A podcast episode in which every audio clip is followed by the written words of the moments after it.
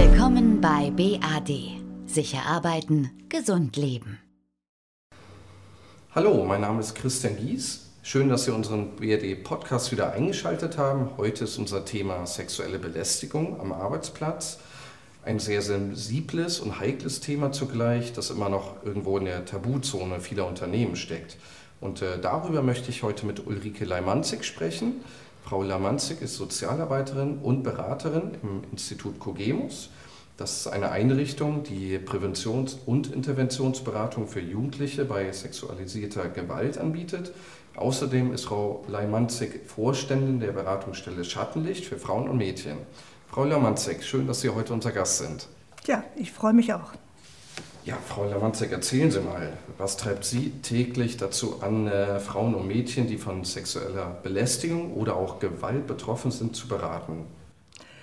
Ich war 42 Jahre Kriminalbeamtin und ähm, habe, ich sag mal, gut 35 Jahre im Bereich der Sexualdelikte gearbeitet oder man sagt heute äh, der sexualisierten Gewalt. Und da habe ich ganz, ganz viele Opfer erlebt, viele Mädchen, viele Frauen und äh, habe da festgestellt, ein Strafverfahren ähm, hilft nicht immer, tut nicht immer gut. Und die Frauen, die brauchen mehr. Die brauchen jemanden, der zuhört, der sie an die Hand nimmt und äh, ein bisschen äh, weitergeleitet, damit sie in der Lage sind, das Erlebte zu verarbeiten. Und das hat mich so berührt und habe gedacht, es kann nicht sein, dass ich mich nur so am Schreibtisch hinsetze und mich nur auf das rein strafrechtliche beschränke, sondern ich will auch mehr machen. Und deswegen dann auch Arbeitskreise, in denen ich mich getroffen habe mit äh, Sozialarbeitern und Beraterinnen, nachher als die äh, Beratungsstellen entstanden sind.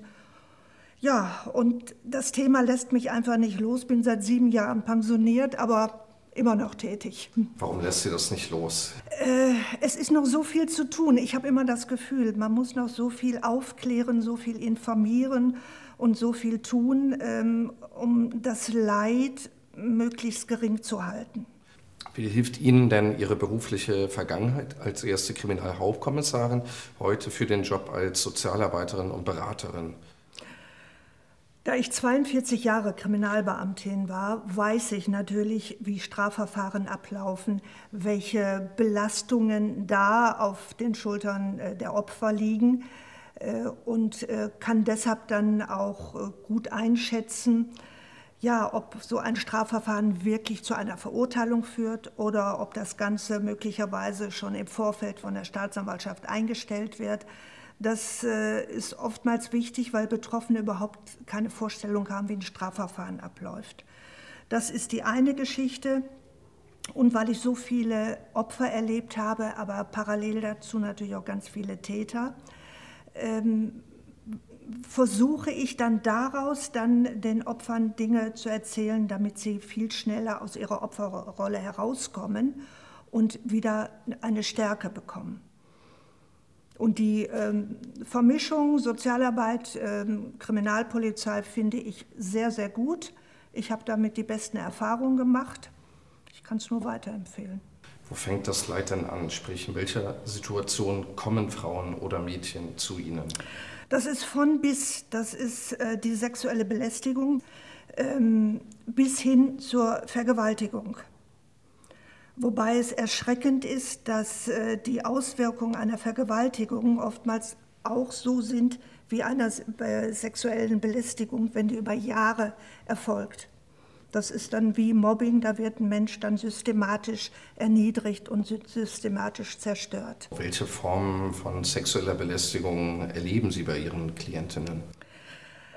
Auch da muss man sagen, das ist ein ganz weites Feld. Äh, es ist ja Gott sei Dank mittlerweile der Straftatbestand äh, erweitert worden um die sexuelle Belästigung.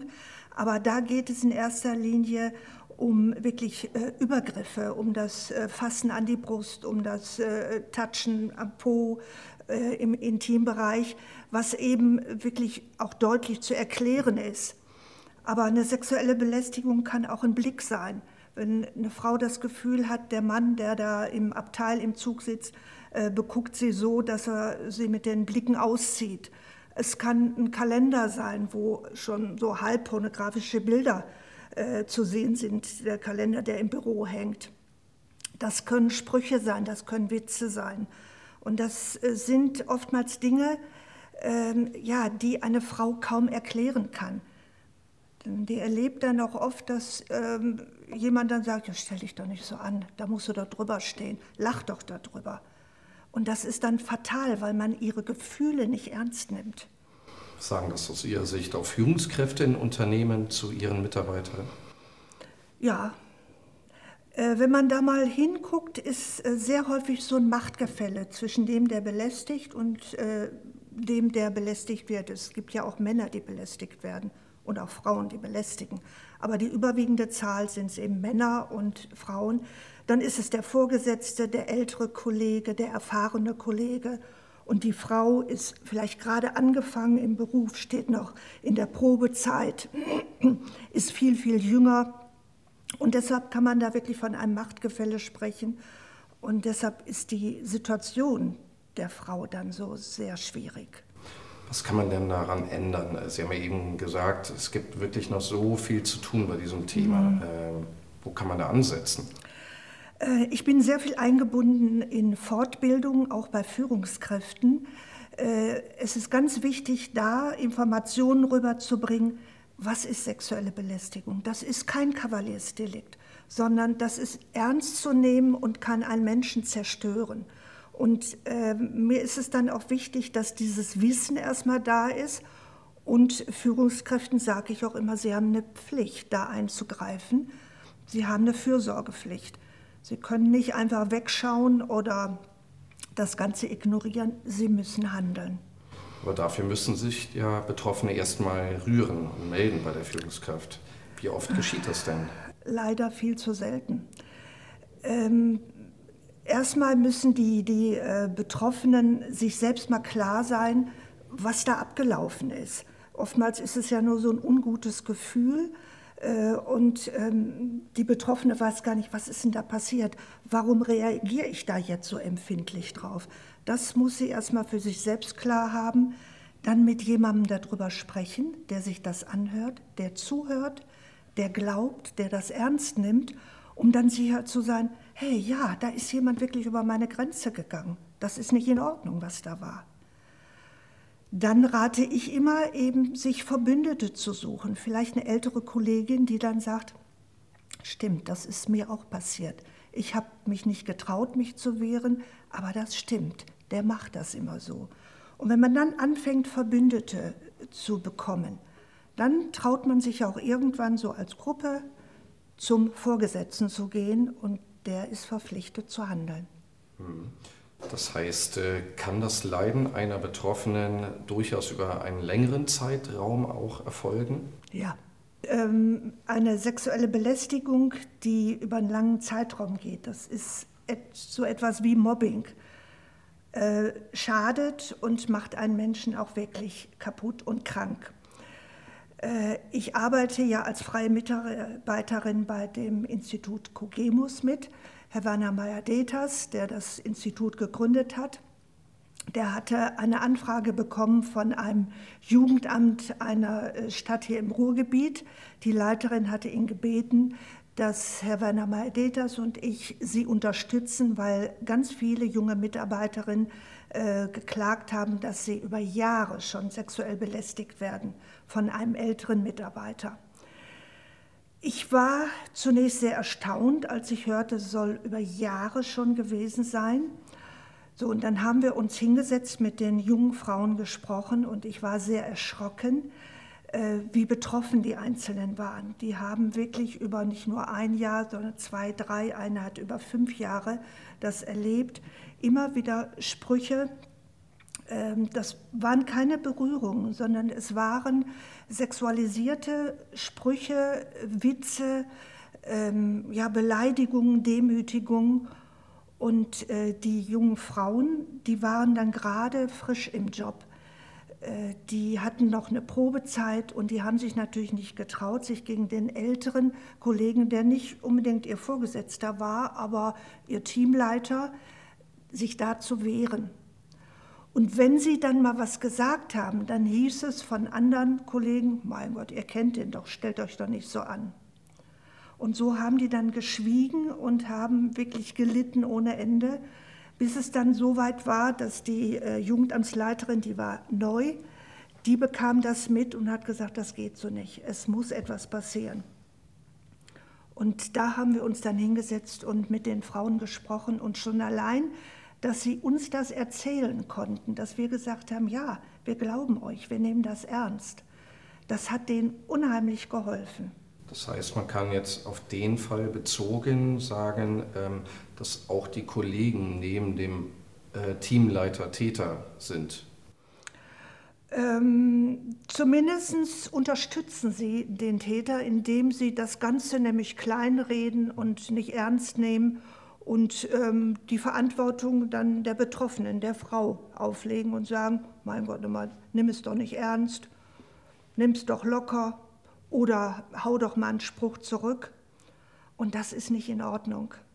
Wollte ich gerade fragen, das ist ja eigentlich Wahnsinn, ähm, wenn äh, den Kolleginnen bekannt ist, da sind also mehrere Frauen ähm, mhm. in dem Team davon betroffen, dass man sich nicht zumindest als Team dann auch sieht äh, und gemeinsam versucht, eine Lösung herbeizuführen, mhm. dass das nicht mehr passiert oder dass jeder Einzelne auch selbst dagegen vorgeht, egal in mhm. welcher Situation sie gerade ist, also Probezeit ähm, und so weiter. Ähm, das verstehe ich noch nicht. Können Sie das erklären? Ja, es ist äh, sehr schade so. Das Arbeitsklima sollte eigentlich so sein, dass jeder sich traut, äh, sich zu öffnen und äh, auch genau weiß, wenn ich mal etwas sage, dann bekomme ich Hilfe, dann bekomme ich Unterstützung.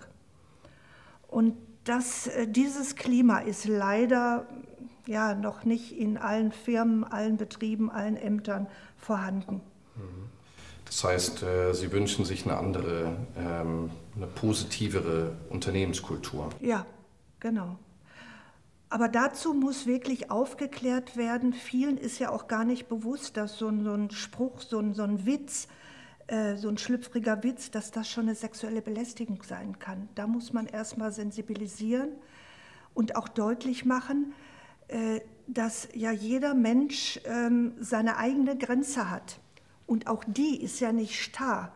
Wenn ich heute gut drauf bin, dann kann ich Dinge viel besser äh, ertragen oder wegstecken, als wenn es mir schlecht geht. Und äh, dann bin ich sehr empfindlich. Und wenn dann jemand so einen Spruch sagt, der trifft mich dann unheimlich. Deshalb muss man einfach erstmal, ja, jeder für sich selbst überlegen, wo ist meine Grenze, was will ich noch tolerieren. Und gut wäre natürlich, wenn jeder dann den Mut hätte, äh, in einer Situation zu sagen, du, so einen Spruch will ich nicht hören, so einen Witz will ich nicht hören, da kann ich nicht drüber lachen. Besteht die Gefahr, dass äh, ja, so, ein, ähm, so, eine Antwort auf einen Spruch oder einen Witz dann ins Lächerliche gezogen wird, dass es dann vielleicht noch viel schlimmer wird, als wenn man es ignoriert? Das, äh, die Gefahr besteht tatsächlich, denn wenn ähm, eine Frau dann so einen, einen Spruch, der noch härter ist, äh, zurückschickt, äh, ist das für den Belästiger das Signal, aha, damit konnte ich sie noch nicht kriegen, da will ich doch noch mal einen draufsetzen, mal gucken, was dann passiert. Also das würde ich nie empfehlen, da Sprüche so zurückzuschicken. Also eher ignorieren wir jetzt. Ähm, am besten wäre natürlich, wenn die Frau sich trauen würde, dem Mann dann zu sagen, aber das war nicht in Ordnung, das will ich nicht. Oder zumindest aus der Situation rausgehen und sich keine weiteren Sprüche mehr anhören. Können Sie mal beschreiben, ähm, welche Bedürfnisse ähm, ja, Ihre Klientinnen haben? Sie haben vorhin schon gesagt, oft ähm, ist es schon super für die, wenn die ja, ähm, ihre Gefühle aussprechen können mhm. vor ihnen, also dass sie äh, sehr viel zuhören, gar nicht unbedingt ja. Empfehlungen, Tipps geben, sondern einfach nur da sind für die mhm. Klientinnen, sich Zeit nehmen. Was sind da so Bedürfnisse? Also das offene Ohr ist das Allerwichtigste. Da zu sagen, du, ich glaube dir, ich nehme das Ganze auch ernst und ich sehe, du leidest darunter. Denn es geht ja da sehr viel um Gefühle. Und nichts ist schlimmer, als wenn jemand über seine Gefühle spricht und gegenüber sagt, stimmt doch gar nicht, stell ja nicht so an. Wenn Sie mir sagen, es ist hier sehr warm im Raum und ich sage, stimmt doch gar nicht, ich möchte am liebsten die Heizung höher drehen, dann sind sie erstmal irritiert. Aber wenn das ständig so ist, wenn ständig ihre Gefühle negiert werden und etwas anderes behauptet wird, dann irgendwann trauen sie ihren eigenen Gefühlen nicht mehr. Und das ist eben das Schlimme. Und deswegen brauchen diese Betroffenen erstmal ein offenes Ohr. Und das ist, wenn man das erlebt, wenn die das sich von der Seele reden können, ähm, das ist schon so viel, was man dann äh, den Frauen gibt. Es gab ja auch schon sicherlich einige Fälle, ähm, wo sich ja, ich nenne es mal Beschuldigungen, äh, tatsächlich sich nicht bewahrheitet haben. Ähm, das heißt, dass Frauen vielleicht den Kollegen im äh, direkten Umf Arbeitsumfeld loswerden wollten, indem sie so eine mhm. Schmutzkampagne gegen einen ähm, ja, aufziehen. Haben Sie sowas schon mal erlebt? Ja, also man kann natürlich nicht ausschließen, dass es auch mal zu Falschbeschuldigungen kommt. Aber wenn man dann mit den Frauen spricht, dann stellt man das ganz schnell fest. Oder sag mal, ich würde es ganz schnell feststellen, weil ich eben mit so vielen Opfern zu tun hatte in meiner dienstlichen Zeit. Ähm, wenn man da ähm, ja, das nicht richtig nachweisen kann, heißt ja nicht, das ist falsch gewesen. Gerade die sexuelle Belästigung hatte ich ja eben erklärt, äh, die im, ähm, im Beginn ja kaum nachzuweisen ist. Äh, ähm, das verläuft manchmal im Sande, aber da kann man nicht zwangsläufig dann von einer Falschbeschuldigung ausgehen. Wie hilft Ihnen denn Ihre berufliche Vergangenheit als erste Kriminalhauptkommissarin heute für den Job als Sozialarbeiterin und Beraterin? Da ich 42 Jahre Kriminalbeamtin war, weiß ich natürlich, wie Strafverfahren ablaufen, welche Belastungen da auf den Schultern äh, der Opfer liegen und äh, kann deshalb dann auch äh, gut einschätzen, ja, ob so ein Strafverfahren wirklich zu einer Verurteilung führt oder ob das Ganze möglicherweise schon im Vorfeld von der Staatsanwaltschaft eingestellt wird. Das ist oftmals wichtig, weil Betroffene überhaupt keine Vorstellung haben, wie ein Strafverfahren abläuft. Das ist die eine Geschichte. Und weil ich so viele Opfer erlebt habe, aber parallel dazu natürlich auch ganz viele Täter, ähm, versuche ich dann daraus dann den Opfern Dinge zu erzählen, damit sie viel schneller aus ihrer Opferrolle herauskommen und wieder eine Stärke bekommen. Und die ähm, Vermischung Sozialarbeit, ähm, Kriminalpolizei finde ich sehr, sehr gut. Ich habe damit die besten Erfahrungen gemacht. Ich kann es nur weiterempfehlen. Letzte Frage an Sie, Frau Lamanzig. Ähm, das Thema sexuelle Belästigung ist ja in unserer Gesellschaft, ja, leider, wie Sie vorhin gesagt haben, immer noch nicht so ganz aus der Tabuzone gekommen. Wenn Sie jetzt einen Wunsch frei hätten, was muss sich also letztlich insgesamt in unserer Gesellschaft verändern, ähm, ja, dass es kein Thema mehr ist? Jetzt kann ich natürlich äh, so was Tolles sagen, sagen, wir müssen zu einer Kultur der Achtsamkeit kommen. Hilft uns nicht weiter, meinen Sie? Weil nicht alle wissen, was damit gemeint ist. Aber es ist eben tatsächlich so, äh, dass äh, alle Bescheid wissen müssen, was ist sexuelle Belästigung. Es ist kein Kavaliersdelikt, sondern es macht Menschen krank. Äh, dass man viel mehr ähm, ja, ein Verantwortungsbewusstsein, eine Sensibilität entwickelt für Kollegen, Kolleginnen, Mitarbeiter, Nachgeordnete dass ähm, ja, ein viel besseres Zusammenarbeiten in Betrieben abläuft, dass Vorgesetzte sich weiterbilden und auch informiert sind. Das wäre super. Frau Lemanzig, vielen Dank für das Gespräch. Ich bedanke mich. BRD unterstützt Mitarbeitende und Führungskräfte beim Thema sexuelle Belästigung am Arbeitsplatz mit dem Employee Assistance Program EAP.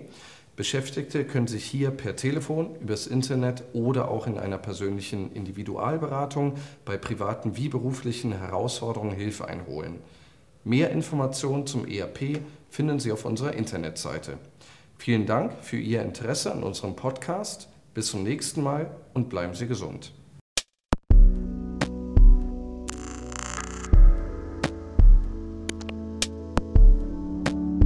Besuchen Sie uns auf unserer Internetseite und den sozialen Medien. BA BAD. Sicher arbeiten, gesund leben.